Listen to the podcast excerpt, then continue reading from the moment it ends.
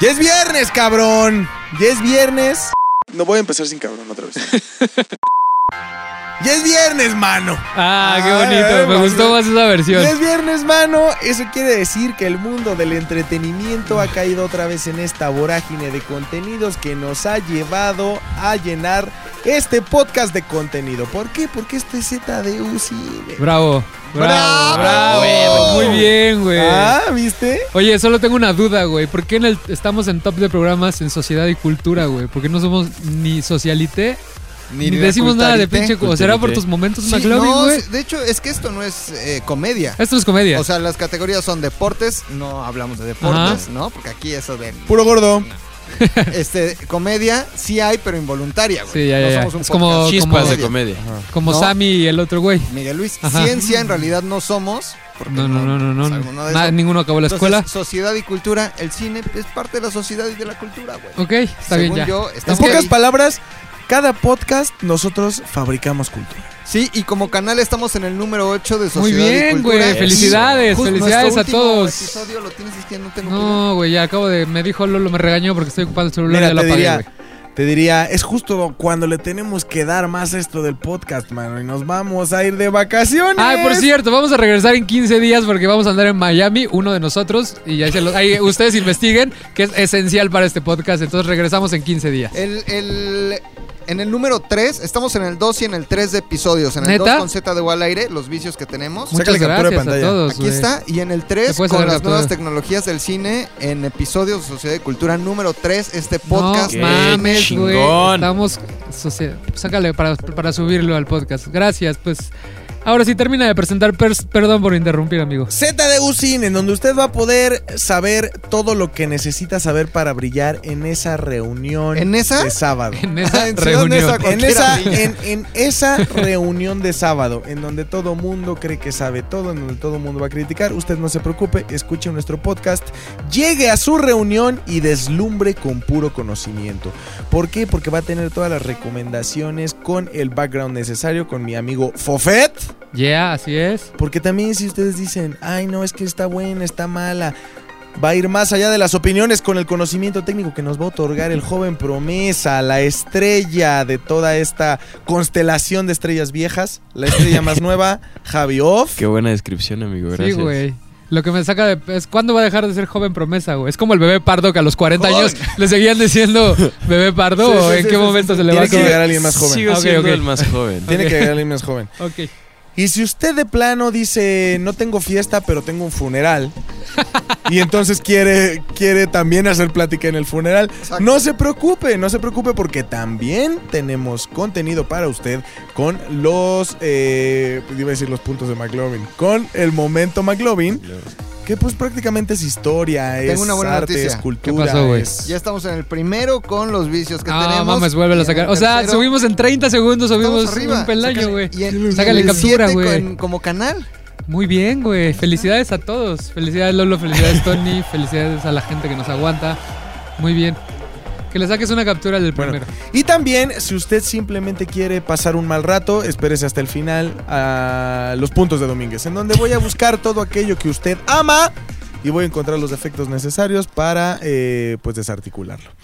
¿Con qué vamos a empezar hoy, mi fufo? ¿Tienes recomendaciones? ¿Ya viste el camino? Cuéntenme del camino, güey. Camino. Eh, teníamos- tuvimos una plática muy interesante allá arriba sobre si el camino era eh, necesario, si era innecesario. Yo lamentablemente no lo he podido ver, eh, pero les voy a decir algo. Yo creo, he leído, he leído los dos tipos de reseñas. He leído, es la película con la que necesitaba Breaking Bad para poder eh, cerrar un ciclo completo. Y he leído el otro lado que dice, totalmente innecesario, estábamos bien, estábamos mejor con López Obrador. ¿Sabes? O sea, es un chiste local. Creo que no aquí es, no es a mi posición política. Sí es lo es porque votaste por él y no es libre y secreto el voto, votaste por él. Bueno. Si quieres, Javi. ay, ay, ay, Dios. Ay, ay, ay. Ay, ay, ay, ay. Entonces, no sé qué opinan ustedes que son Sí los tengo yo mi opinión, tengo mi opinión. Yo ya la vi, pero Javi también tiene. Sí, A ver, ¿quieres- Javi, quieres empezar? tú, tú eres el que se notaba más molesto. Yo soy más del bando innecesario. Creo. Me considero un gran fan de la serie. Me encantó. Me encantó el final. Creo que. eh, mi reseña del camino la voy a hacer sin spoilers. Pero pues sí, el único spoiler que hay de la serie, que pues fue cómo termina es. Cuidado, atención, Javi la va a cagar. Jesse Pinkman se va al horizonte, se escapa porque Walter White lo ayuda a escapar de estos eh, narcos que lo tenían ahí eh, guardado. Y me gustó ese final.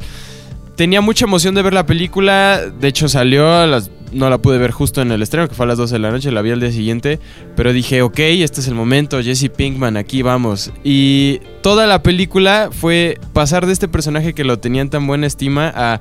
Chale, ¿por qué hizo eso? ¿Por qué? Ah, ah, es una película que está llena de flashbacks a la serie, que son como pequeñas viñetas en donde puedes disfrutar de ver a tus personajes favoritos otra vez en su papel. Pero realmente yo siento que la historia no aporta nada más allá de lo que ya sabíamos de la serie. O sea, es una especie de continuación, es una especie de cómo hacemos Breaking Bad relevante otra vez. Fue sacar esta película. Pero en realidad es, es qué pasó con Jesse Pinkman después de ese momento en que lo vemos escaparse hacia el horizonte, huir.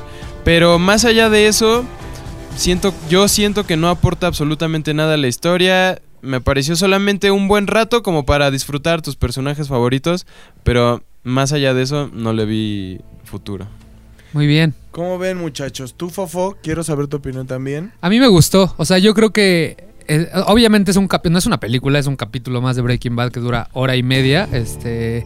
Que está contado igual que cualquier otro capítulo de Breaking Bad, con ese cuidado al detalle, con esos timelapse impresionantes, con este nivel de cinematografía que está caracterizada la serie. Es una, es una gran producción.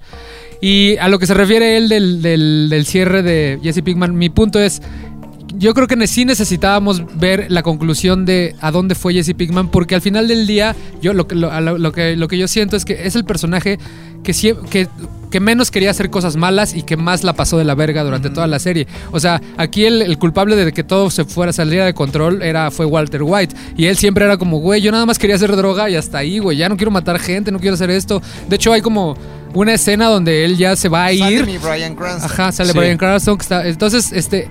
Entonces es como. Él, el que, el que al que secuestraron al final los neonazis, el que sufrió más, el que le mataron, vio cómo le mataron a la novia, el que lo tenían amenazado con matarle al hijo de la novia, al que, al que le mataron a la otra novia, que es este Jessica.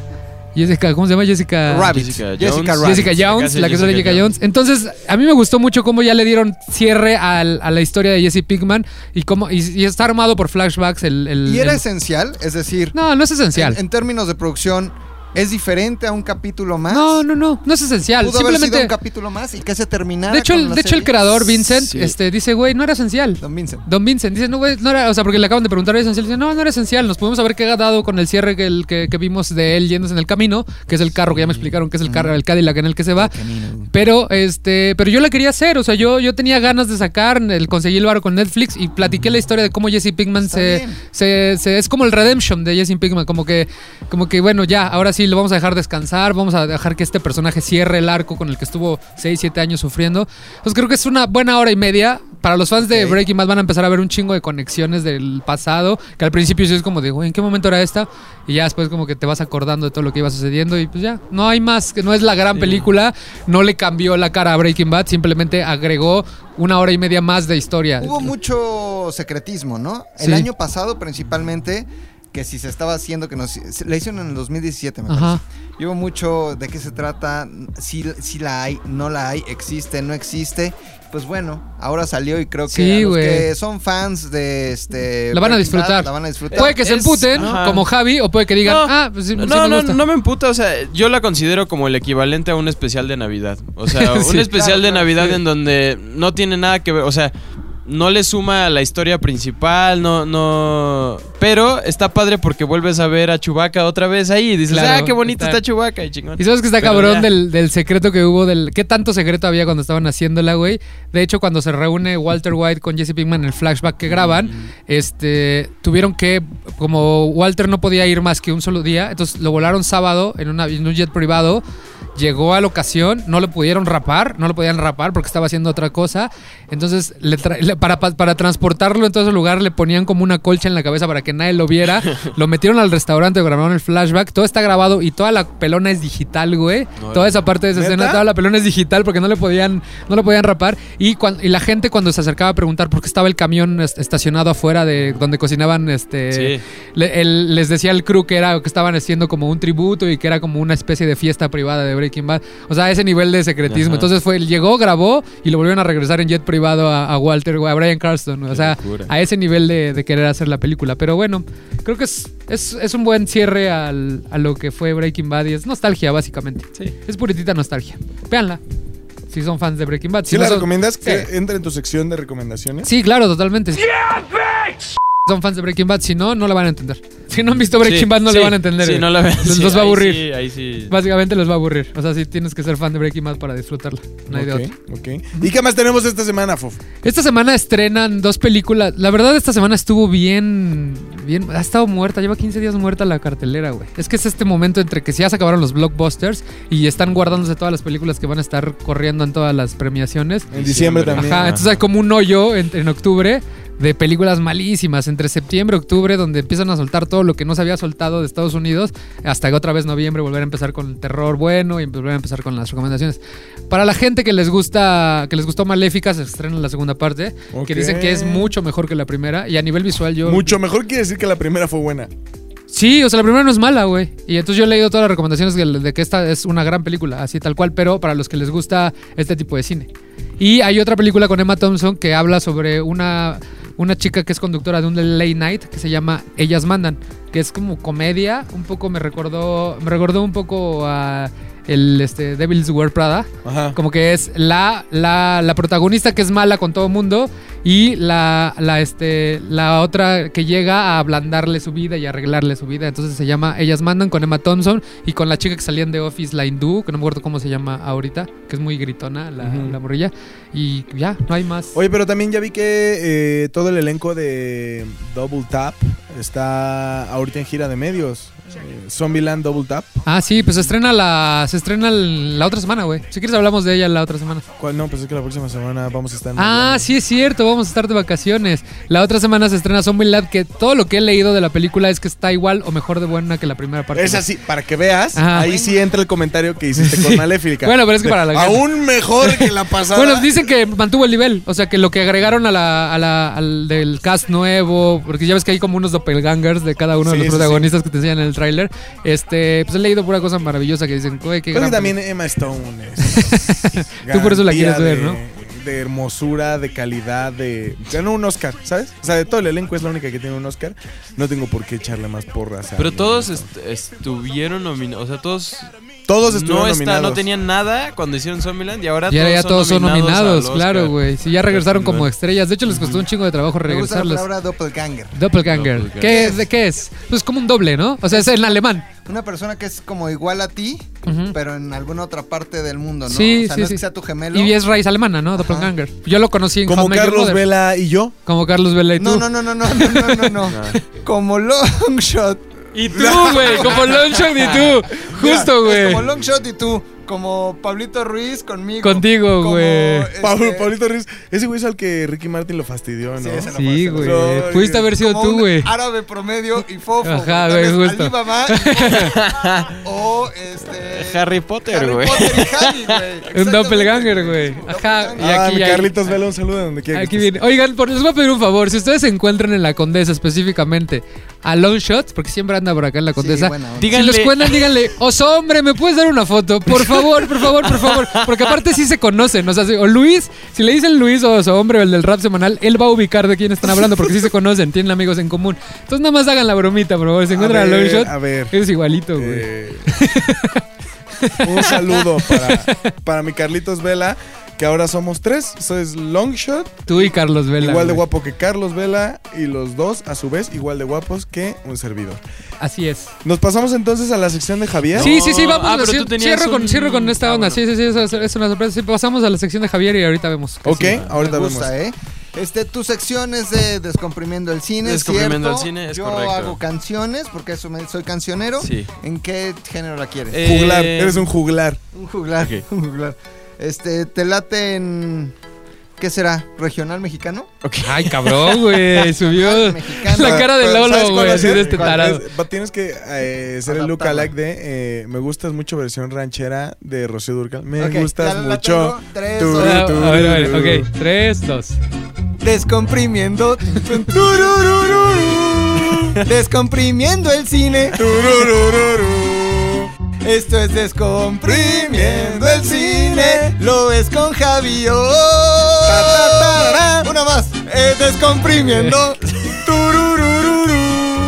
Descomprimiendo el cine. Me gusta, ¿eh? Esto es Descomprimiendo el cine. Lo es con Javi. Adelante. Qué joya de introducción. Güey, andan muy pro últimamente ustedes dos, ¿eh? Rocío Durcal es calidad. Eh, mm, hablando de Zombieland, lo voy a ligar a lo que estoy haciendo porque escuché el comentario de Emma Stone que decía que a ella le encantaría repetir el mismo personaje cada, cada 10 años, si ella pudiera. Entonces, hay una serie de películas que son unas películas que me encantan, una trilogía que se llama Antes del atardecer, antes Sí. del amanecer, antes del atardecer y antes de la De medianoche. Richard Linker. Richard Linklater. Linklater. Son unas películas protagonizadas por Ethan Hawke y Julie Delpy. Y la historia Ethan Hawke me cae bien. A mí también. es la madre. historia de la primera película que la hacen en la década de los 90. eh, es la historia de Jesse, Jesse, no Jesse Pinkman, otro Jesse, que está de viaje por Europa, está en un tren.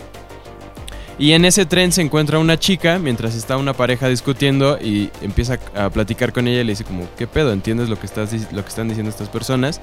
Total, le encanta, le encanta la morra y le dice, a ver, ¿por qué no haces una locura conmigo? Y no sé a dónde tengas que llegar ahorita en este tren, pero yo tengo que alcanzar un vuelo el día de mañana para regresarme a Estados Unidos. ¿Por qué no pasas el día conmigo en, en Viena? Nos bajamos en Viena y nos conocemos y damos la vuelta y no tengo a nadie más con quien estar y la verdad es que tú me encantas y si no te decía que por lo menos lo- y si no por lo menos intentaba decirte esto, me voy a quedar con las ganas y va a ser horrible. Entonces ella decide salir con él, se dan una vuelta por Viena y tienen una serie de conversaciones durante toda la película. Entonces, lo que más me gusta de estas películas es cómo funciona el ritmo interno y el ritmo externo de una película. ¿Por qué? Aunque a pesar de que es una película que es en su mayoría conversaciones, que son puras, puras conversaciones sobre ellos, sobre política, sobre eh, el clima, sobre el arte, no es una película que digas es aburrida o que de pronto para que sea entretenida tiene que haber secuencias de acción y demás.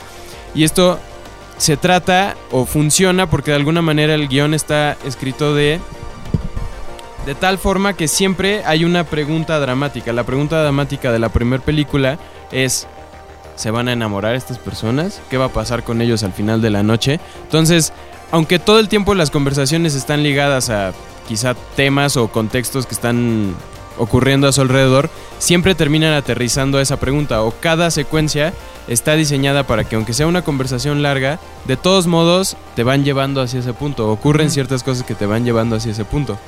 Entonces, en, dentro de esa misma estructura, eh, recién estuve tomando una masterclass de Aaron Sorkin, que por cierto también se la pasé a Luis, creo que él me va a apoyar en esto. Él dice que... La- que- da contexto quién es Aaron la- Sorkin. Aaron Sorkin es un guionista Y tengo maestría en que... guion, acuérdate. Creo Ajá, que, creo que que es el, es, creo que es el guionista O sea, rockstar. Oye, llevo tanto Ajá. tiempo en mi vida. Tengo una maestría en guion. Tengo- Aaron Sorkin guion, es sí. creo que el único guionista que la gente reconoce en la calle. Ajá. Porque es un rockstar como, Exacto. como guionista. Y lo chistoso de estas, de estas masterclass es que él, él dice al principio, yo soy una verga escribiendo, pero no puedo hablar.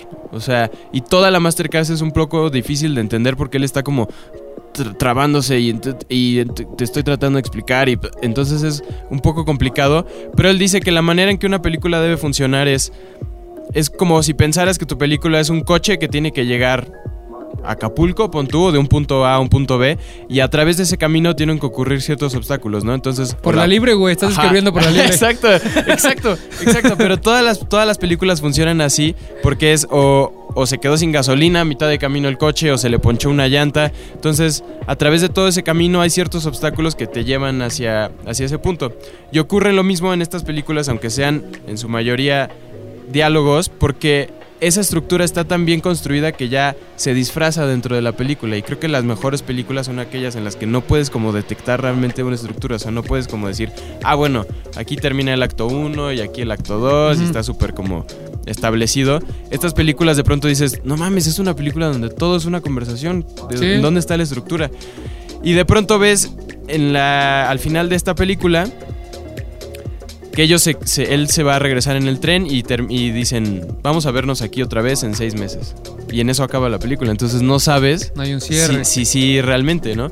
Pero en la siguiente película han pasado 10 años.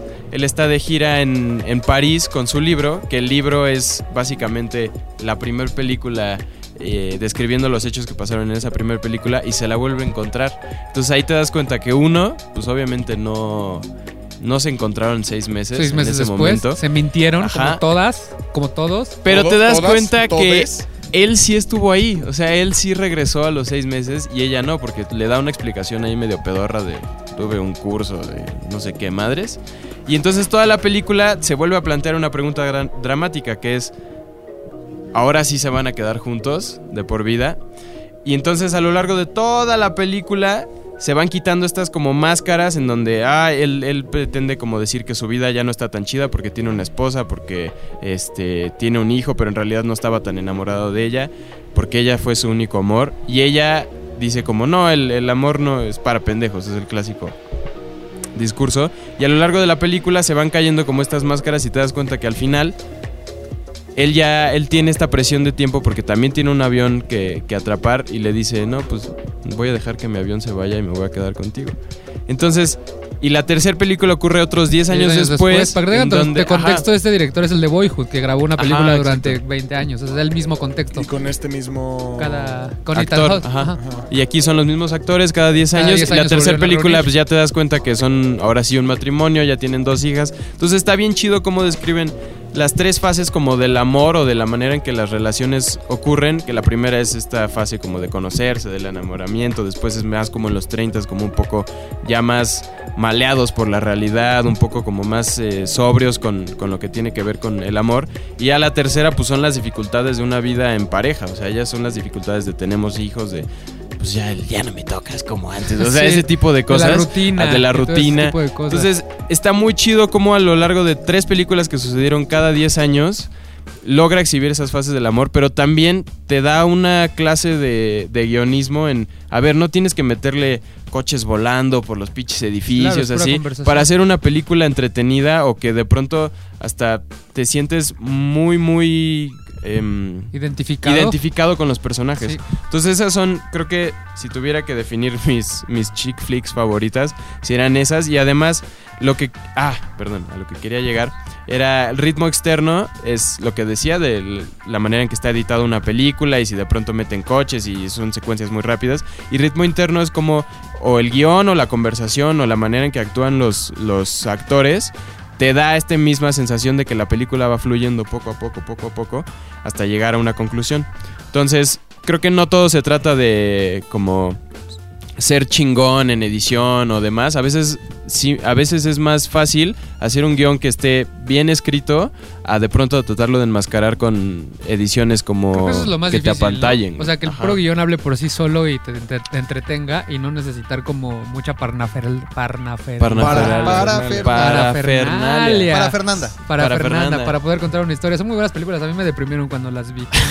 Si soy sincero, son No, y aparte, películas- Y ese más si están en una relación difícil, Sí. cuando las ves y dices, o, o si están solteros y ya han intentado mucho tiempo no estarlo, si ves las películas y dices, verga, güey. Ahora también, la vida de Ethan Hawke, la vida de Ethan Hawke se ha basado en puras películas que te dejan huecos en el estómago. Sí, güey. Boyhood también te deja una hizo cosa muy rara, güey. Luego también hizo Grandes Esperanzas. Sí, también. Que es cuando es este niño pobre que se enamora de Gwyneth Paltrow, que justamente es dirigida por eh, Alfonso Cuarón. Sí. Es la primera choncha que hace Alfonso Cuarón. No, después de La Princesita. Después de la princesita, justo. Eh, con Robert De Niro y que salva a este vagabundo, pero en realidad el vagabundo era un supermillonario. Y, o sea, grandes, grandes este, esperanzas te, sa- te saca como lo peor de lo peor en el corazón y después vienen estas.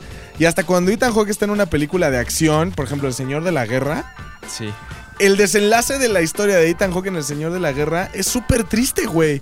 Porque es este tristísimo. policía que siempre fue justo, Sí. que siempre siguió, o sea, que siempre ha ido por el camino Sí. recto. Y cuando al fin atrapa al malo, eh, Nicolas Cage le dice, te voy a decir lo que va a pasar. Yo soy necesario para tu gobierno. Va a venir un señor, va a venir un va a venir un güey con un chingo de medallas, va a hablar contigo, te va a decir que eres excelente, te va a dar un ascenso, te va a dar una medalla y me va a dejar ir.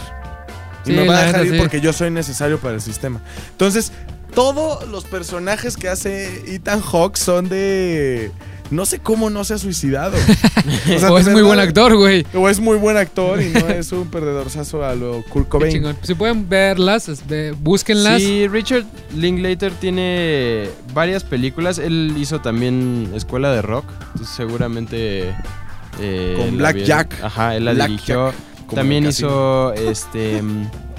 Jack Black, ¿no? Dazed and Este es Confused. Black Jack. sí. Eh, ok, Por eso dije como el casino. tenía 21 años cuando lo Dazed and, Dazed and Confused, que es eh, Rebeldes y Confundidos, es una película de los noventas en donde también sale Ethan Hawke.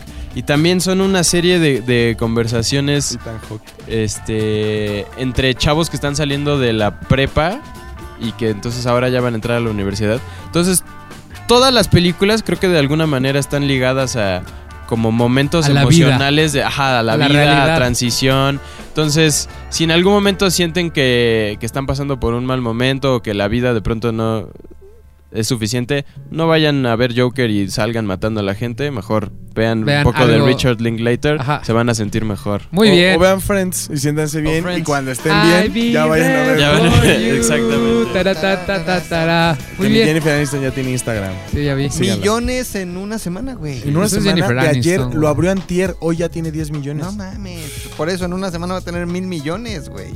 Está cabrona mi Jennifer. Además una parece que el foto. tiempo no pasó por ella, güey. Sí tiene El ahí Botox sí cierto- pasó por ella, Tiene ¿no? cierto labio, El labio Botox sí operado. pasó por- muy bien, sí. pero muy bien aplicado, güey. Tiene su cierto ácido hialurónico, pero... Ay, muy güey, qué científico sonaste, Tiene un poquito güey. de. Es que, ¿les puedo contar algo? A ver, rapidito, rapidito, Yo rapidito. Ah, Yo conozco gente que se ha tocado. Ok. ¿No? En la O sea, cara. ay, Ah, ay, cara. ay, ay. Ahora, no, no es eh, malo, ¿no? Lo malo es que te pongan un producto que no es el chingón. ¿Ok? El Botox es, por ejemplo, como el Prit, como el Durex, como el Cotonete, güey. Es una marca. Como los Kleenex. ¿no? Como los Kleenex. Entonces, llega un güey que hace un eh, similar al Botox y te dice, este es Botox, no es Botox, Botox es chingón, güey. Te lo aplicas con tu Voluma, con tu Volite, con tu Volvela, que es ácido hialurónico, Qué bien güey. informado Te estás, deja la cara güey. muy bonita, te armoniza la cara y te deja muy bien, Tú güey. ya te andas tocando, ¿verdad? O sea, por Es eso chingues, sabe, güey. Sí, sí. O sea que si planeábamos la mención, no nos No salía. daría, güey, sí es cierto.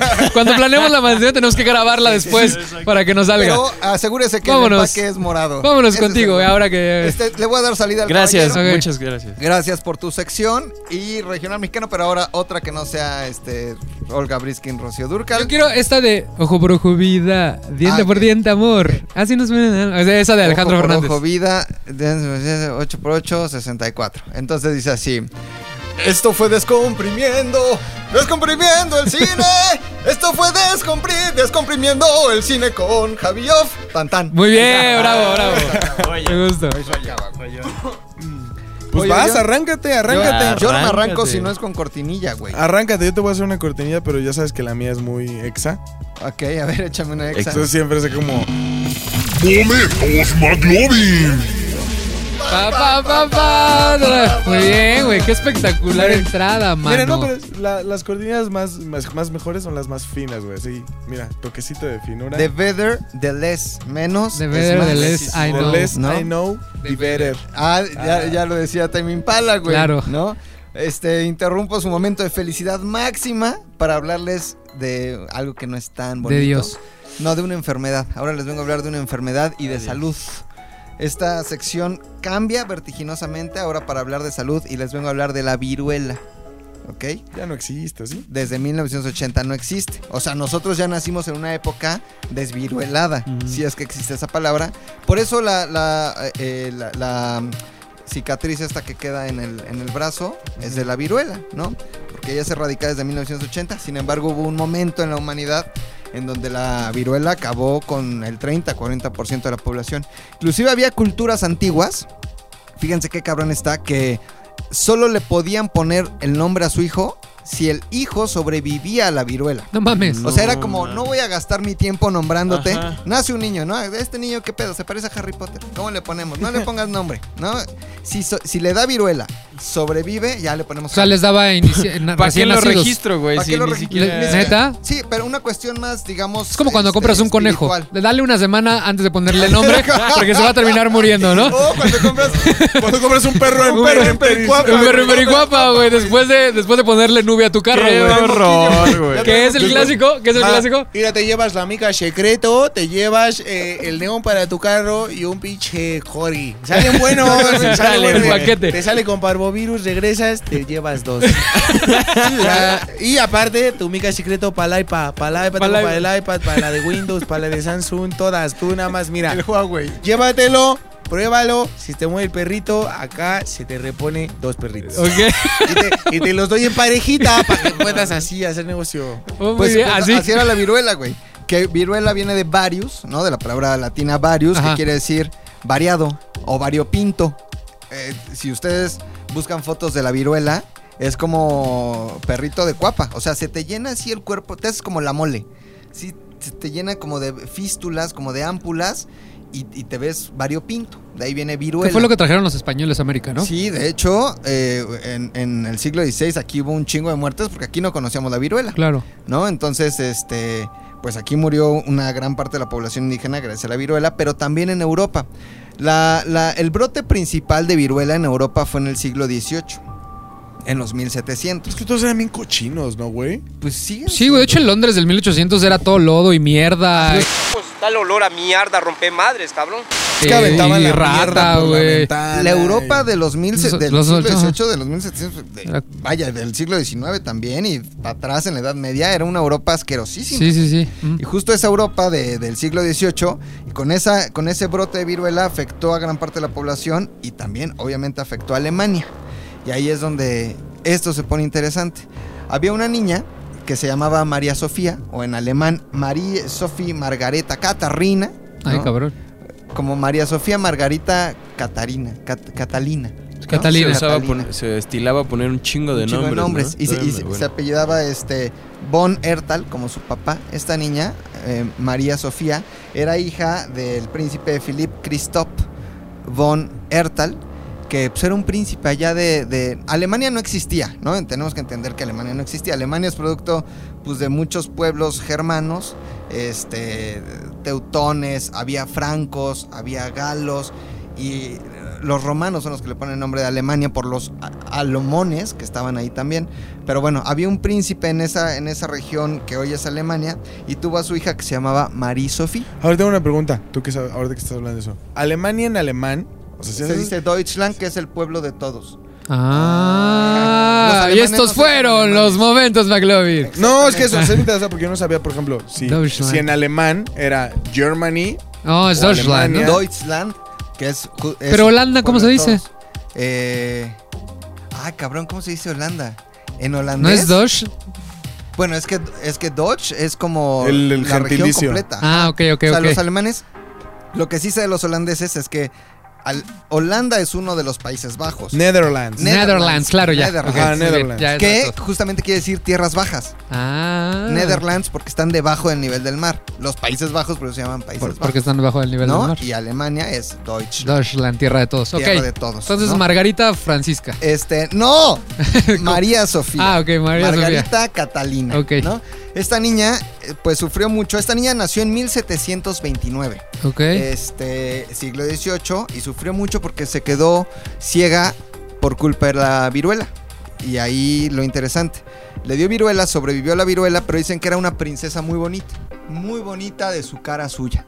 de ella. Con un cutis terso, bien bonita de su rostro, pero pues quedó ciega eh, por, la viruela, por la maldita viruela. Y no solo quedó ciega, sino que también eh, quedó, quedó huérfana de madre. Su mamá se murió también por culpa de la maldita viruela. Entonces el papá, el príncipe este que les decía, Philip Christoph, eh, condestable de Kurmainz, o sea, era como, era un rey, como de una región muy chica, no existía un reinado grande. Se casó con una señora, con una señora que se llamaba Claudia Elizabeth María von Wenningen. Este nombre es muy importante, el de Claudia Elizabeth. Apréndanselo. Ok, ok, ya. ahorita, ahorita Vamos a ver por regresar. qué. Elizabeth es un nombre muy difícil de olvidar. Podemos escuchar un Te amo, Elizabeth. ¡Te amo, Elizabeth, te amo! Ahí está. Entonces, en 1741, esta niña se queda huérfana. ¡Te amo, Elizabeth! Qué gran momento, te Qué amo, gran Elizabeth. momento, qué gran Y momento. su papá, pues como buen príncipe caliente, ¿no? Este se casa con, con esta señora, con Claudia Elizabeth. Pero Claudia Elizabeth ya tenía hijos de otro matrimonio. güey. Este. Y obviamente, pues como madrastra mala, empezó a tratar muy mal a mi. a mi eh, María Sofía. La trataba muy mal, güey. O sea, le daba. Prefería a los otros hijos sobre su hijastra. Le gritaba. este cabrón. La humillaba, güey. O sea, la trataba verdaderamente mal, güey. Mal. Era Una culera Mal. esta mujer, era pero culera, güey. Entonces, eh, al final no vive mucho tiempo, María Sofía se muere. Por lo de la viruela. eh, pues, las condiciones de vida, la expectativa de vida también en aquellos años, pues te morías joven. Sí, güey, hasta que la muerte te separe eran cinco años más, güey. Tampoco Sí. era. Sí, sí, sí. Por eso se- te casabas a los 12 años. Exactamente. Se murió, no pasó nada. Este, ahí es importante decir que vivió en Lor, que es una región de Bavaria, todavía existe Lor ahí en Alemania. Ahí nació L-O-H-R, en Lor. Ahí nació y ahí se desarrolla. Perdón que te interrumpa, pausa. Investigué lo de Holland y Holland es porque es Holland o tierra hueca Ah. que se basa en la baja altitud geográfica, no confundirse con Netherland, que sí es en los Claro. Países Bajos. Exactamente. ¡Ah, Holanda, no! que es uno de los Países Bajos, ¿no? Holanda. Mm, Hay varios Países Bajos. Sí, sí, ¿no? tienes toda la razón. Entonces, este, Hoy pura sabiduría aquí. pura, güey. Por Hasta eso, me siento mal de tener mi sección por eso hoy, güey. estamos en el eh, tercer lugar de Sociedad. cultura y sociedad. Claro. Por eso estamos en el tercer lugar. ¿En qué iba? En lore, güey. Se muere Se esta muere, niña, güey. Se muere, pero deja, digamos, eh, una huella profunda en su comunidad, en su región, en lore. Y todos se acordaban de María Sofía. y Todos decían, ay, no mames, qué bonita estaba de su rostro María Sofía. Ay, no mames, María Sofía era muy buen pedo, se quedó cieguita, pero muy buen pedo, qué mal la trataba su mamá. Y la historia empieza a recorrer de boca en boca y empieza a hacerse una historia popular. Entonces, pasan los años, ¿no? Pasa casi un siglo y hay un par de hermanos que se dedican a recopilar las historias. Ay, no seas mamón, ya Sí, sé dónde vas. se dedican a recopilar las historias de la sabiduría popular germana. Estos hermanos, uno de ellos se llamaba este Jacob y otro Wilhelm o Jacobo y Guillermo, ¿no? Los hermanos Grimm, Sí. los famosos Los famosísimos hermanos, Grimm. Recogen esta historia y le ponen eh, Schneewittchen, ¿no? Ah. Oh. O lo que quiere decir en español, pues la Blanca La- Nieves, ¿no? La Blanca Nieves. Ah. Esta mujer, Marie Sophie. Esta es la que eh, está basada Blancanieves. Sí, sí, sí, sí, sí, sí. En, en- Ah. en- en ella se inspiraron los hermanos Grimm para escribir Blancanieves. Si no me creen, algunos datos relevantes. A ver, a ver. Acuérdense de la madrastra maldita. Sí. Acuérdense de Marie Sophie y acuérdense de Lor, la región Bavaria, de Bavaria en donde se desarrolla esta historia. Pues bueno, en esta región de Lor, punto número uno, había minas, pero minas muy estrechas, muy chiquitas, Ah, en donde ay, cabían solo niños o gente muy menuda. No ¡Ay, jo, ay, jo, ay, jo, ay, jo, güey! Ay, jo, ay, jo, ay, jo, ay, No mames. Punto número dos. Lor era famoso por su industria del vidrio, güey. Muy famoso por el vidrio. De hecho, casi todos los juguetes que existían eran de vidrio. Ah, ten ahí tu pinche este, muñeca de vidrio. De vidrio. Tu canica de Ten tu vidrio. po- Tu, este, ¿cómo se llama? Tu Tamagotchi. De vidrio. De vidrio. ¿no? Tenlo de tu Xbox. De vidrio, ya, ya, ya. Pero como no había eso, tenlo de este juguete que es un espejo, güey. De vidrio. No mames. Obviamente. Espejito, espejito, Eh, güey. Mari Sofía tenía un espejo de 1.60 que era famoso en la región porque hacía un efecto en el que tú te acercabas, le hablabas, hacía eco y te contestaba el espejo, güey. El espejo, tú le podías hablar, hola, y te contestaba, hola. No mames, Es decir, que los neta, de ahí. hablaban. Justo esta historia del espejo que le decía a la madrastra maldita, ¿quién es la más bonita? Tú, mi mija, pero también está bien bonita la otra, la Blancanieves. Entonces, tercer punto. Hay una valla de, de la Bella Dona que se da solo en esta región de, de Lord, que si tú le echas tantita de esa este, salvia de la valla a una fruta, te pinches mata, te envenena, güey. Si tú se la pones a una manzana, le muerdes a la manzana, Te mueres a la. Traca. caes envenenada. Ah, no seas mamón. güey. Entonces, en, en- en esta historia se, se basaron los hermanos Grimm para escribir Blancanieves, que entre otras cosas, pues también escribieron La Cenicienta, ¿no? Que también tiene mucho de esto, La Cenicienta. La Sirenita también, ¿no? La Sirenita, estaba Todas, por allí. todas Hansel y Gretel. ¿no? Sí, pues por eso es, lo Menos que, es, a lo, Rapunzel. es a lo que está Hansel y. Gretel, Rapunzel también es de los hermanos Grimm o de la recopilación de esta, de esta, de esta sabiduría popular. Está también Caperucita Roja, Pulgarcito y varios más, ¿no? Son, son famosos por esto. Este, pero lo más interesante que les iba a decir es que obviamente esta madrastra maldita, Claudia Elizabeth eh, María von Wenningen, es, Es- la original Maléfica. maléfica. ah, Ella ¿viste? es la Estuvo maléfica. bueno. No nadie más, no es Angelina Jolie. Que le queda muy bien el que le papel, queda ¿no? muy Que le queda muy bien porque le quitó, justamente le quitó el amor de su vida a mi querida Jennifer Aniston. Sí, sí es maléfica. Sí Sí, es maléfica, güey. Aparte, Es como está flaquísima, flaquísima, no necesitan ponerle tanto. No, o sea, si yo tuviera. No, o sea, ¿cómo cambias a Angelina Jolie? No, ¿cómo cambias a Jennifer? No. No, no, no. No, es que no, es que. Te quedas o sea, con Jennifer Ni Aniston. siquiera es un. No, o sea, no, güey. No hay forma. Se estrenó, se estrenará. ¿Cuándo se estrena? Ahorita que están escuchándonos, ya está, ya están los cines maleficados. Ok, Ajá. ok, ajá. que está inspirado, pues no sé, es como ya un spin-off del spin-off del Eso sí, spin-off. es un spin-off. Ajá. Porque lo que hizo Disney en realidad con Blancanieves fue suavizarlo. La historia es. La vida real es muy fuerte. La bruja trata de matar tres veces, que es la madrastra, tres veces a Blancanieves, güey. Ah, porque hay una película que sí es Blancanieves y Ujú. el cazador. Que está bastante fuerte, de que es hecho. con este Thor. ¿no? Y la otra, la Eh, Bella. Bella, este, esta, la Ella. que no tiene expresión Kristen. Stewart. Kristen Stewart. Este, la bruja manda a matar con este cazador a Blancanieves y le dice que le lleve los pulmones, el hígado, los riñones. Entonces el cazador como que dice, no, porque si está bien bonita, mata a un animalito, le lleva los órganos del animal a la bruja, la bruja se los, los hierve, se los come, porque en realidad se quería comer los órganos de Blancanieves. Es una cosa, además, un poco machista, porque los enanos, cuando aceptan a Blancanieves, Blancanieves huye del cazador, se encuentra en la casa de los enanos, y le dicen los enanos, ah, pues sí, te puedes quedar aquí siempre y cuando, casi casi en esto, ¿no? Pero te portes bien, laves la ropa, la dobles, tengas limpia la casa. O sea, le pusieron a hacer labores. Era su chacha. No, aparte chacha, también se la daban, ¿no? Según yo. Pues mira, en la historia original no se la daban, Ah. o sea, no, no, no, nunca se la dieron, pero sí la trataban como, como muchacha. O sea, era un tema de, si tú tienes la casa limpia, te puedes quedar a vivir con nosotros. Tres intentos de asesinato, ¿no? Hasta que eh, le muerde la manzana y ahí cae así como que muerta. Los enanos la encuentran cuando regresan de la mina, la meten en un ataúd de cristal y ahí la tienen, como muerta. También qué locura, Está ¿no, bien güey? loco, güey. Sí, o Sí, sea, está Está súper bien loco, güey. bizarro. Un príncipe la ve en su ataúd y se enamora de ella, güey. Y le dice a los enanos, me la voy a llevar. O sea, me la puedo llevar ahí muertita, medio necrofílico también el pedo. Sí. Muy raro. Se la lleva el príncipe, güey. Cuando va cargando el ataúd, se le cae el ataúd. La Blancanieves se revuelca y en el pinche movimiento se le sale el pedazo de manzana que tenía atorada, güey.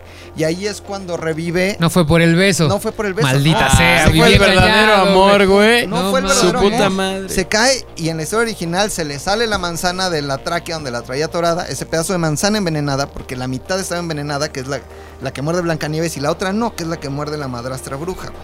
Entonces cae, pum, che, che, che, se casan y al final se da cuenta la madrastra cuando asiste a la boda que era su hijastra la que tanto odiaba.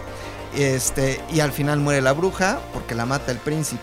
Pero es una historia bien fuerte, güey, que ahijó. Ahijó, mis ni madre, Yo creo que la más fea de todas es la de Ariel, güey. La de la güey. sirenita es la más. Sí, y de hecho hay unas tremenda, películas, güey. hay una película, les prometo que el 15 días les, les hablaré de ella, sobre la sirenita que está súper fuerte, güey. O sea, pero, Sí, o sea, pero la- la, la- tengo que volver a ver porque no tiene mucho que la vi. Y sí tiene unas cosas muy, muy, muy raras porque la historia original es muy bizarra. O sea, cada, el- cada historia tiene como cierto detalle súper horrendo. O sea, ¿cuál es la que. La Bella Durmiente? No. Cenicienta. Cenicienta es la que sus la que- hermanas se cortan los talones para poder entrar en la Sí, zapata. sí, sí, sí, está- locura, güey. Hansel y Gretel, la bruja se los quería comer, Sí, güey. Era una Ajá. bruja come niños. Ah, bueno, eso también en Hansel y Gretel normal, ¿no? No, por, por eso, pero eso es súper cruel, güey. O imagínate una señora que se quiere comer unos niños.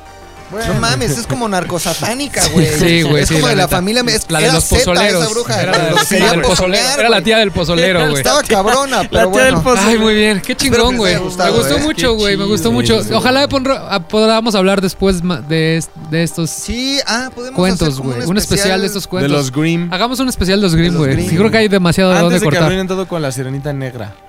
Ajá, justo.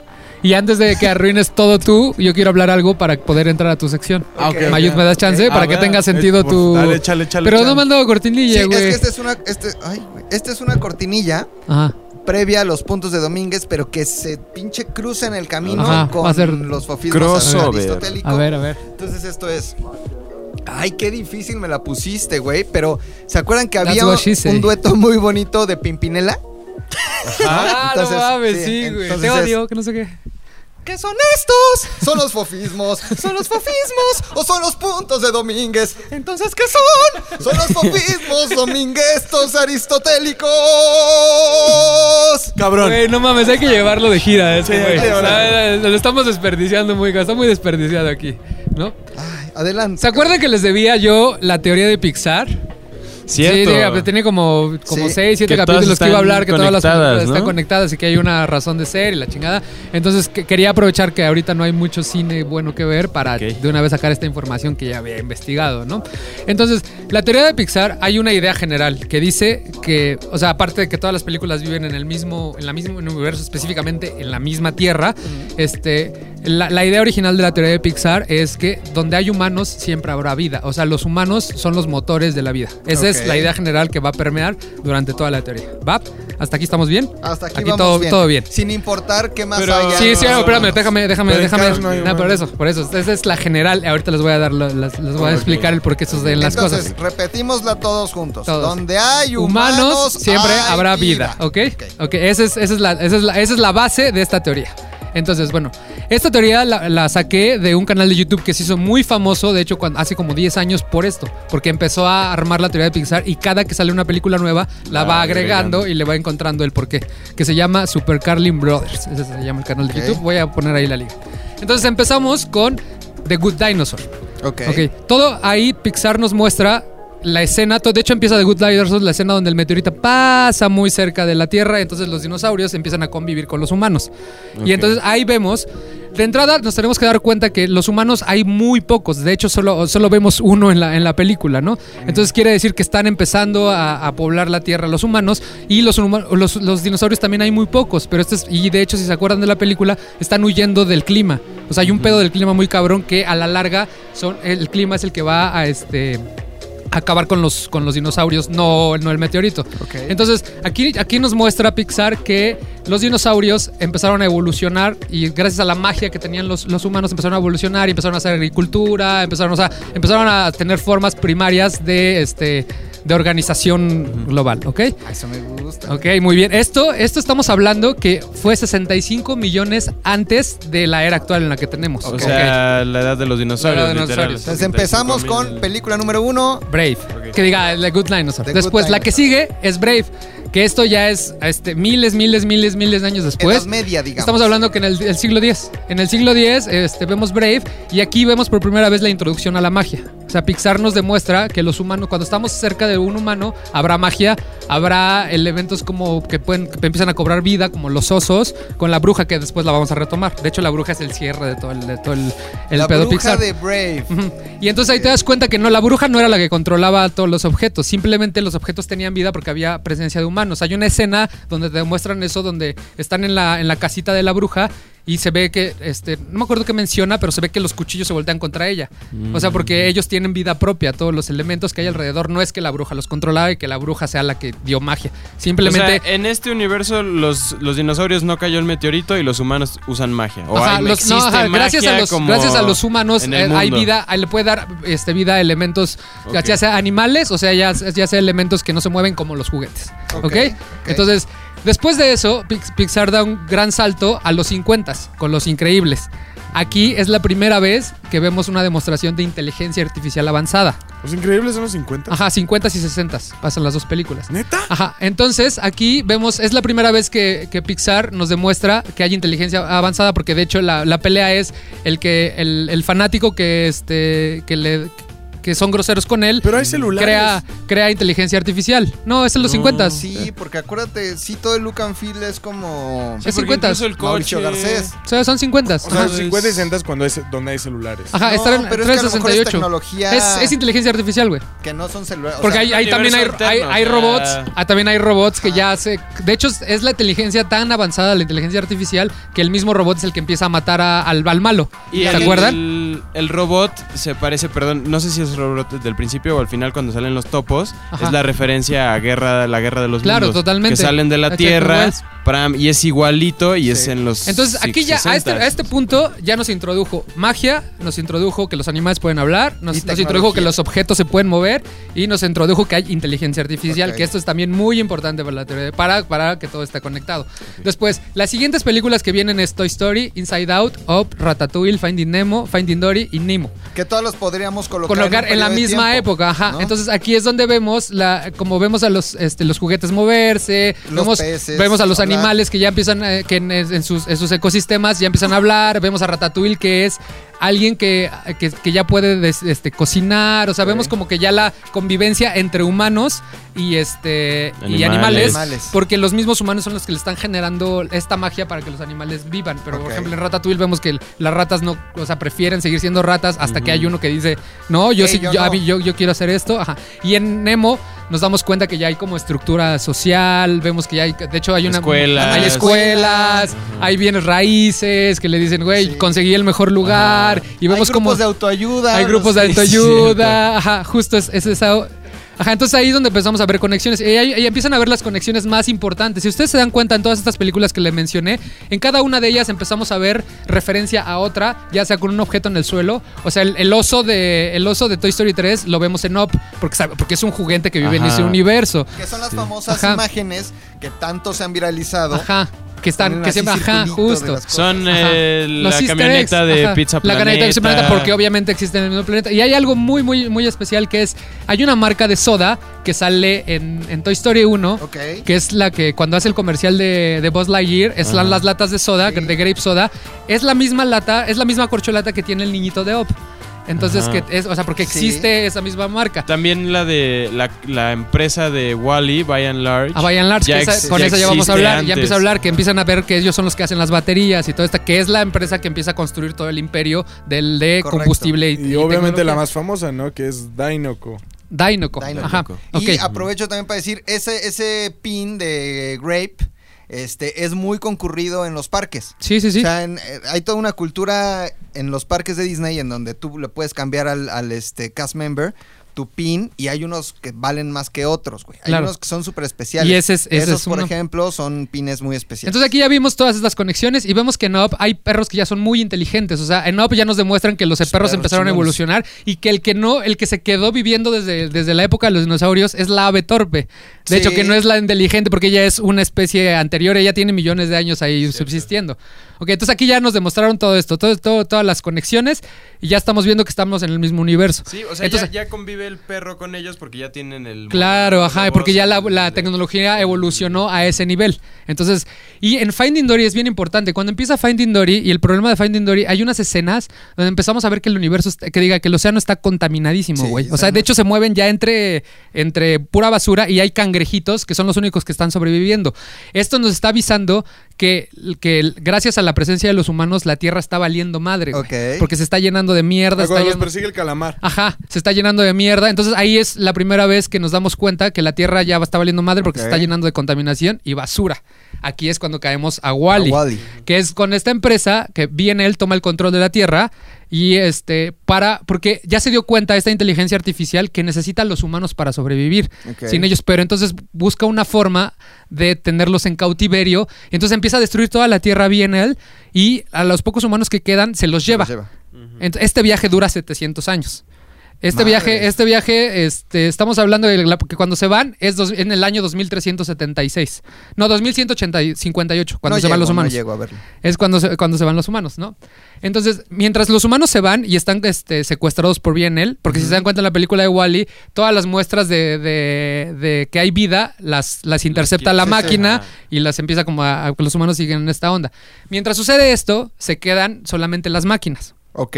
En la tierra. En la tierra. Destruida.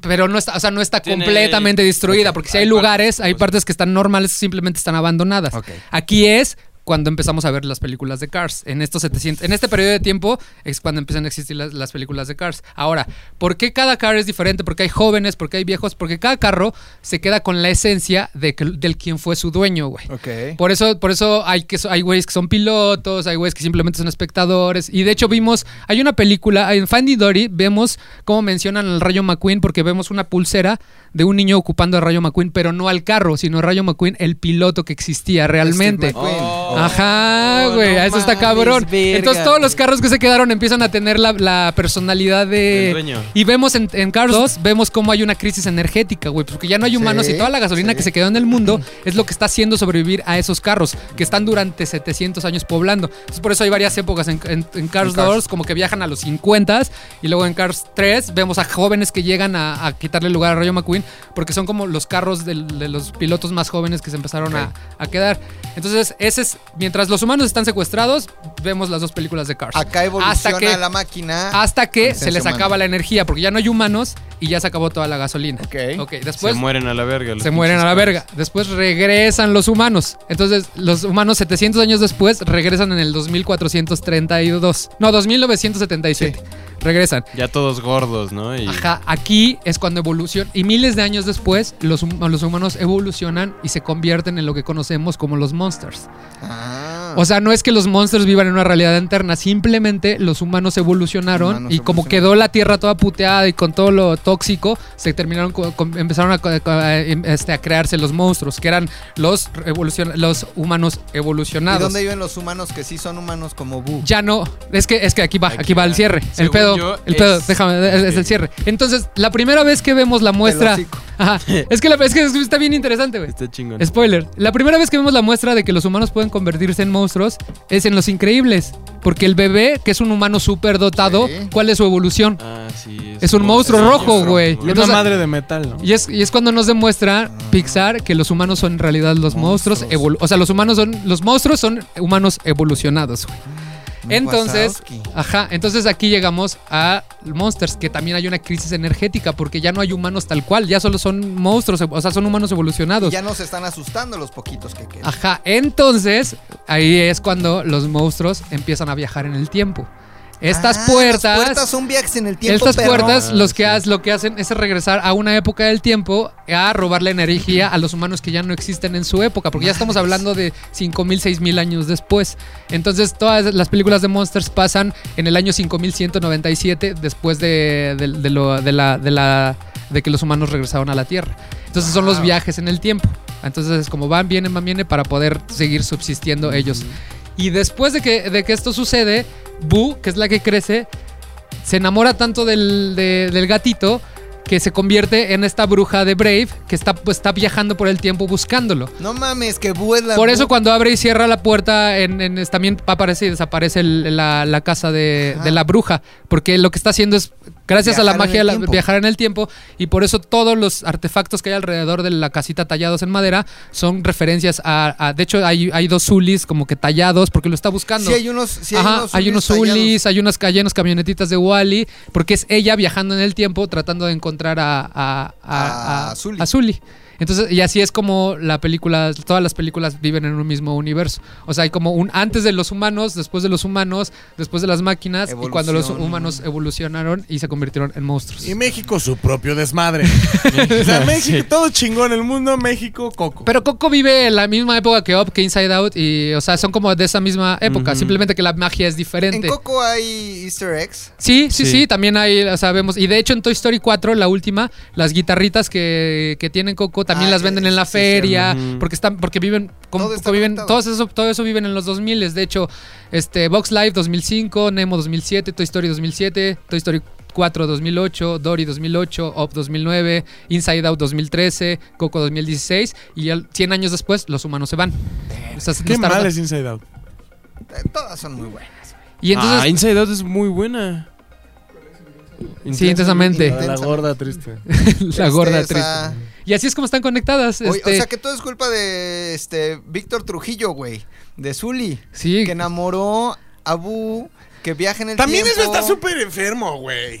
No, porque ella creció. O sea, bueno, sí te enamoraste, pero te enamoraste de la esencia monstrística de Sullivan. Y según yo, la, la nueva que va a salir, la de Onward, es como un periodo en, en el que los humanos se están convirtiendo en monstruos. Por eso los monstruos son como un poco... sí. O sea, tienen como la... O sea, va a la pasar- característica que parecen un poco más humanos. Va a pasar entre que regresan de- después de, de Wally y entre que se terminan convirtiendo en, en monstruos, güey. Ojo, que Entonces- hasta este momento todo es teoría. O sea, Sí, esto es Pixar una teoría. nunca ha Mira, dicho- No, sí, no ha salido Pixar. Pixar nunca ha salido, pero sí hay muchas claves. De hecho, hay escenas muy específicas. Porque, de hecho, el único animal que vemos en Cars es el mismo calamar que estaban persiguiendo dentro de la basura. En Entonces, Pixar nos está diciendo que fue el único que sobrevivió. ¿En Cars? Ajá, en Cars 3. Están, están practicando en la, en la playa este, los nuevos, los nuevos carros, específicamente la latina, que está practicando con, Steve con, eh, con Rayo McQueen. Con Steve McQueen. Y este, le dice, no, pero es que me dan miedo los calamares. Y vemos unos calamares salir. Y es el único animal que vemos en Cars, güey. No, pero también sabes que en Cars. O sea, obviamente, esto está chido porque la gente puede comentar muchísimo. Hay varios huecos. O sea, así como la, así como el hilo es muy claro, también hay huecos al por claro. mayor. Sí. O sea, en Cars también hay moscas carro, güey. Las luciérnagas son carros. Claro, güey, pues se quedaron con, la esencia del... bueno, pues ta- también estamos hablando de un universo creado de animación, claro, de magia.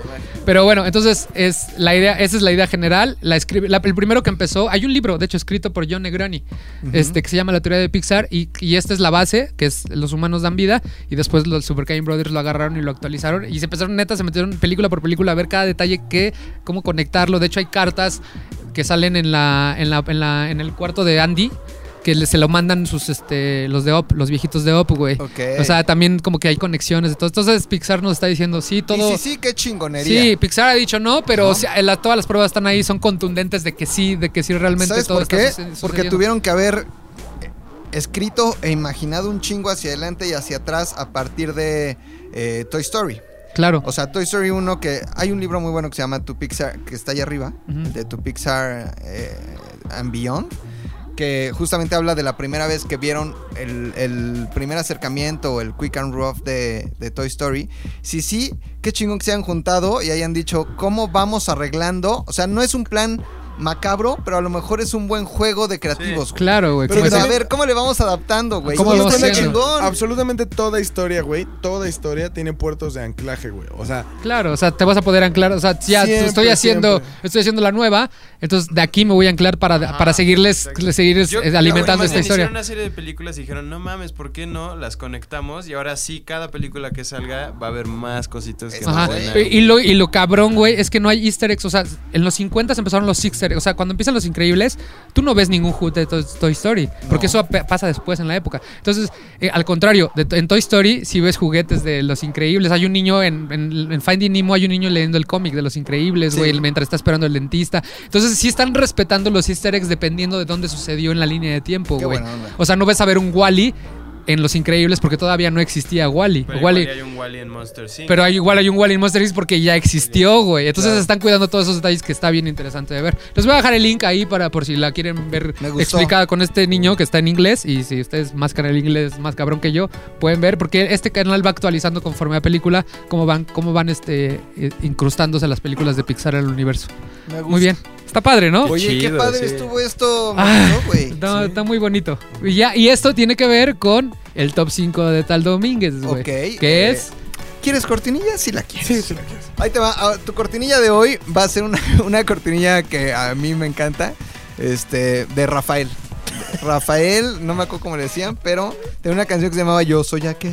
Ah, güey, me gusta, me gusta, me gusta. A ti ¿Qué te sale muy bien ese, ese, güey. Lo traes marcadito. Mi Rafael amado. Entonces, estos son los, pu- los puntos de Domínguez. Es el güey que más odia a los godines. Es que si no, no rimaba. Estos son los, pu- los puntos de Domínguez. Odio. Hater. mamón! Ahí Mira. está, güey. Ahí te va. No mames. Wow. Así, mira. Viene de Aplaudiendo la de lo que, acaba de lo que acaba de decirnos nuestro querido Fofo. Y yo les traigo el top de los peores cinco personajes en toda la franquicia de, bueno, en todo, en todo Pixar. No, Los Pixar no ha hecho películas. malos, No hace, Hay personajes malos. hay güey. personajes malos. Puta y te voy a decir por qué hay personajes ¿Por qué la malos. pinche mala vibra, güey? Porque no. escondido, escondi- o sea, esconden, estos personajes les ponen valores buenos que al final, si dejas que todos los niños que tienen acceso a estas películas los apliquen, Ajá.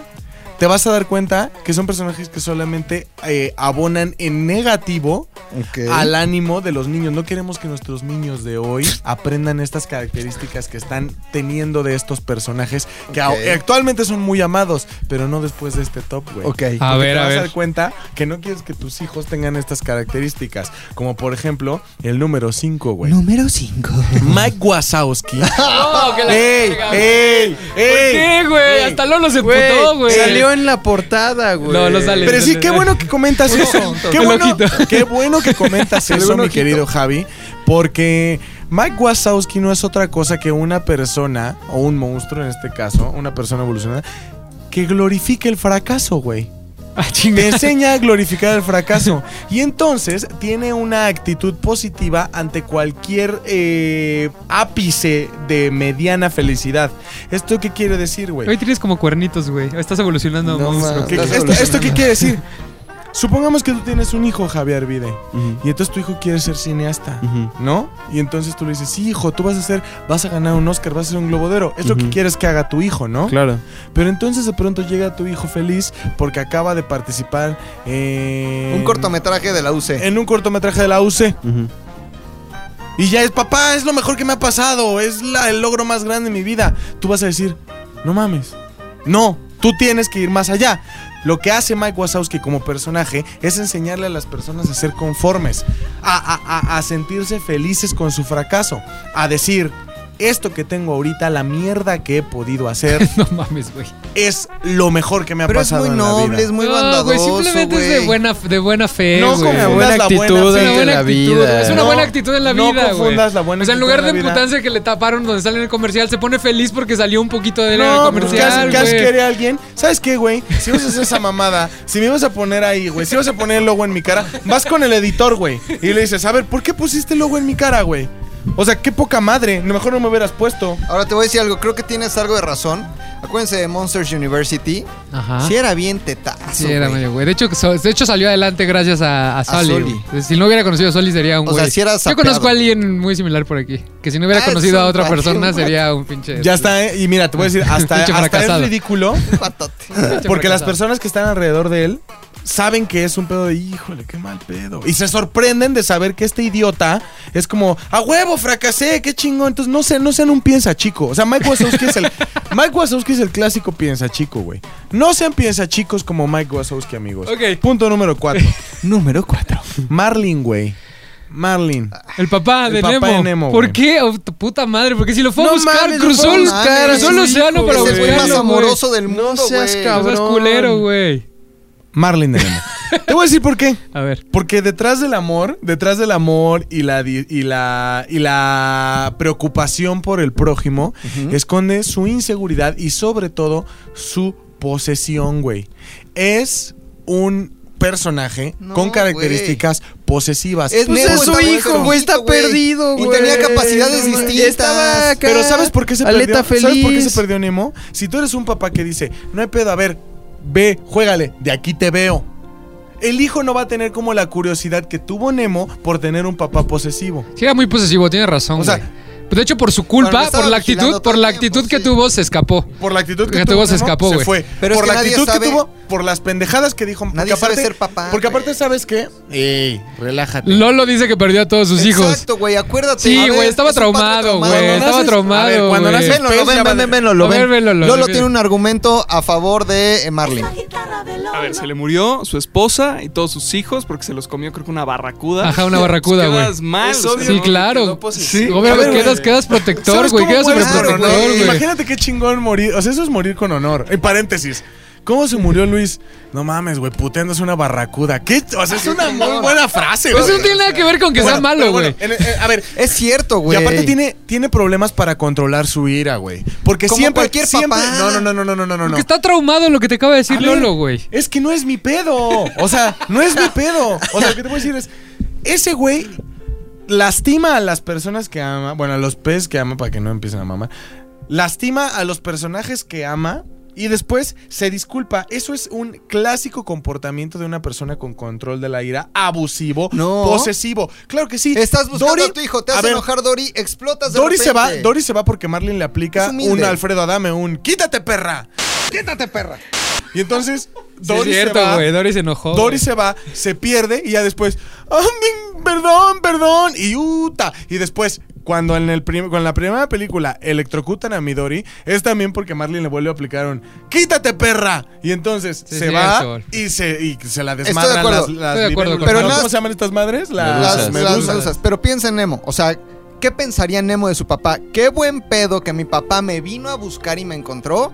¿O que no hubiera ido nunca? O sea, Nemo se hubiera quedado ahí feliz en una, Sí, en una ver, pecera sí, de sí, sí, sí. dentista. Mira, qué chingón, qué chingón que su papá fue por él, pero esto no hubiera tenido que pasar si él no hubiera sido tan posesivo y no hubiera tenido un control de la ira Todos tan nos bajo. equivocamos, güey. Bueno, Todos él se equivoca errores. más. No, él se equivoca más. No estoy de acuerdo. O sea, Ok. no, si usted dice, si usted va a ponerse como ejemplo algún día, yo soy bien buen papá como Marlin porque crucé, cruzaré el océano por ti, hijo. No sea estúpido, no sea estúpido, piénselo antes. Porque La cara de Lolo, güey. no se hubiera ido pobre mi Marlin. si no lo hubiera, Ya. si no lo hubiera tratado Número feo. 3, güey. Ya me estoy enojando. Número estoy tres. aplicando un Javi en la sección de Luis. Ahorita estoy aplicando un Javi en la sección de Luis. Andy, yo ya lo tomo como una actitud, güey. Andy, Andy, sí me cae mal. ¿Por, Andy, qué te-. ¿Por qué? ¿Por qué, Güey, los- yo, yo Bueno, tengo sí, 33 sí. años y guardo mis juguetes, güey. Sí, güey. Los no guardo, güey. O sea, neta, cuando me- ahora, guardo. ahora que acabo He de confesar, güey, que yo tengo un peluche de, de, de, de- de Jerry que me regalaron a los 8 años, güey. Está en casa de mi mamá todavía. Ahí está. Ahora yo que no lo regalé. Tengo juguetes en mi escritorio. güey. acabo de cambiarme de casa Ajá. y este y mi mamá me decía, "Oye, pero entonces voy a donar todos tus juguetes." No. Entonces le dije, "No."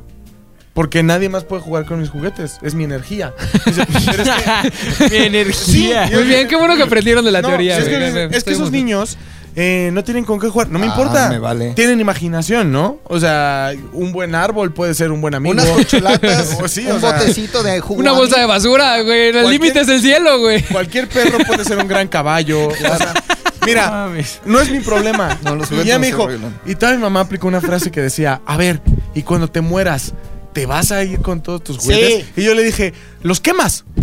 Los quemas y los pones ahí, todas las cenizas de mis juguetes, los pones en los pies de mi ataúd. Y fin, asunto arreglado. Los juguetes no se regalan, cabrón. Tienes razón. Andy, Andy- Nunca. pero aparte Andy cambió bien culero, güey, al, al vaquerito cuando llegó el otro usurpa- Era- usurpador, era güey. culero. Era culerito, era culerito, hasta quitó la colcha y puso la de Buzz Lightyear. sí. Sí, o Tienes sea, razón, no tenía respeto por los demás. No, no, no. y aparte, lo- ¿sabes qué? Los demás sumisos vivían en el baúl. y, o sea, pues también piensa chico, güey. O sea, está bien, nosotros Pues es que- pertenecemos al Es que baúl. es como El- el perrito, güey, que te espera todos los días ahí en la, en, la- en tu puerta este, parado y te Sí. ve y se emociona. Era igual los juguetes con Andy, güey. Sí, pero sí ve, es o sea, culero. Los, los juguetes aceptaron su lugar de decir, vivimos en el tepito del cuarto de Andy, en el baúl, güey. y mientras vemos el penthouse de, de Woody, güey, ahí en la cama. Y ya después Woody pasó otra vez al Ahora baúl. te voy a decir otra cosa que me Karma, molesta Karma mucho Police. de Andy, güey. ¿Cuál? El cómo creció, güey. Es el típico caso de un niño que de chiquito... No le metieron sus putazos. No, te, te da ternura, ¿no? Ajá. Y cuando creces dices, verga, qué raro te pusiste, brother. Eso me da mucho coraje, como que se desfiguró, güey. Está rarillo. sí. O sea, y aparte te voy a decir sí por, qué cae nos- mal. por qué tenemos que odiar a Andy. Porque no supo a quién darle sus juguetes, güey. Hey. Woody era el más importante. ¡Y la pendeja lo perdió! Ah, sí. O sea, era una niña de 5 Pobre, años, pobre güey. Woody, güey, siempre le toca lo peor, güey, Sí, de no, no, todo. Y aparte nobles. Woody era el más noble. Woody. Por eso es muy buena Toy Story 4, porque por fin Sí. le dan ese, ese, ese Ese cierre lugar. que merece A ver, a- yo Woody. le digo, a, le digo a Javi, Javi, ten este celular porque es un celular muy Perdón, importante Lolo. para mí. Es el mejor celular del mundo, güey. Es el celular que más vas a querer en la vida. Lo vas a cuidar, güey. Es obvio, sí. No lo vas a perder. No sé, es tuyo. Número 2, güey. Número dos, te odio, Andy. Eh, este es un personaje que no sale, pero es muy escuchado. La esposa de Frozono, güey. Así que siempre le grita, güey. No lo Ah, deja ser sí. superhéroe. Muy buena esa, La güey. esposa de Frozono, güey. Es como Nani de los Mopeds. No, pero ni siquiera Nani sí sale, güey. los tobillos. Sí. La esposa de Frozono es esa mujer que te pide que abandones tus sueños, que dejes tu carrera, Ok. que Es, dejes es la de reina. Midala, güey. Ajá. La, Otra la- la reina- la Es otra vez, Sí, güey. güey. Como bien lo hubiera dicho mi querido chino el día de ayer en la oficina. Chinga tu madre, Natalie Portman. Esa es la esposa de Frozono, Sí, es cierto. güey. Sí, es cierto, ¿Y sabes por qué? Porque ese güey ama su carrera. Claro, güey, le encanta, Y le encanta proteger a la gente, De güey. forma literal le dice, no, no, no, a ver, a ver, a ver, ese no es tu mayor logro. Tu mayor logro Soy debería yo. ser yo. ¡Ah, sí! Muy bien, muy bien, bajado. Me encantó eso. Aleje, si su esposa tiene un tipo de comportamiento de esposa de Frozono, déjela ahora mismo. Tal vez usted no va a ser superhéroe, tal vez usted no escupe hielo, tal vez usted... Pero si en algún momento su esposa, o como ustedes le, le quieren llamar, amor de la vida, dice, o tu carrera o yo, señores, Huya. su carrera es para siempre. Su carrera es para siempre. Huya. Huya. El, amo- el, el- el matrimonio dura dos años, ¿no? Bien nos dijeron ayer un, un conocido. Hermanito. Hermanito. Hermanito. Pues tienes toda la razón. Y usted, razón. caballero, no sea una esposa, esposo de. Frozono. Muy bien. Número, ¿qué? Número uno. Número uno. Número uno es muy básico, no hay teoría detrás, simplemente es algo que es, o sea, se da, mate.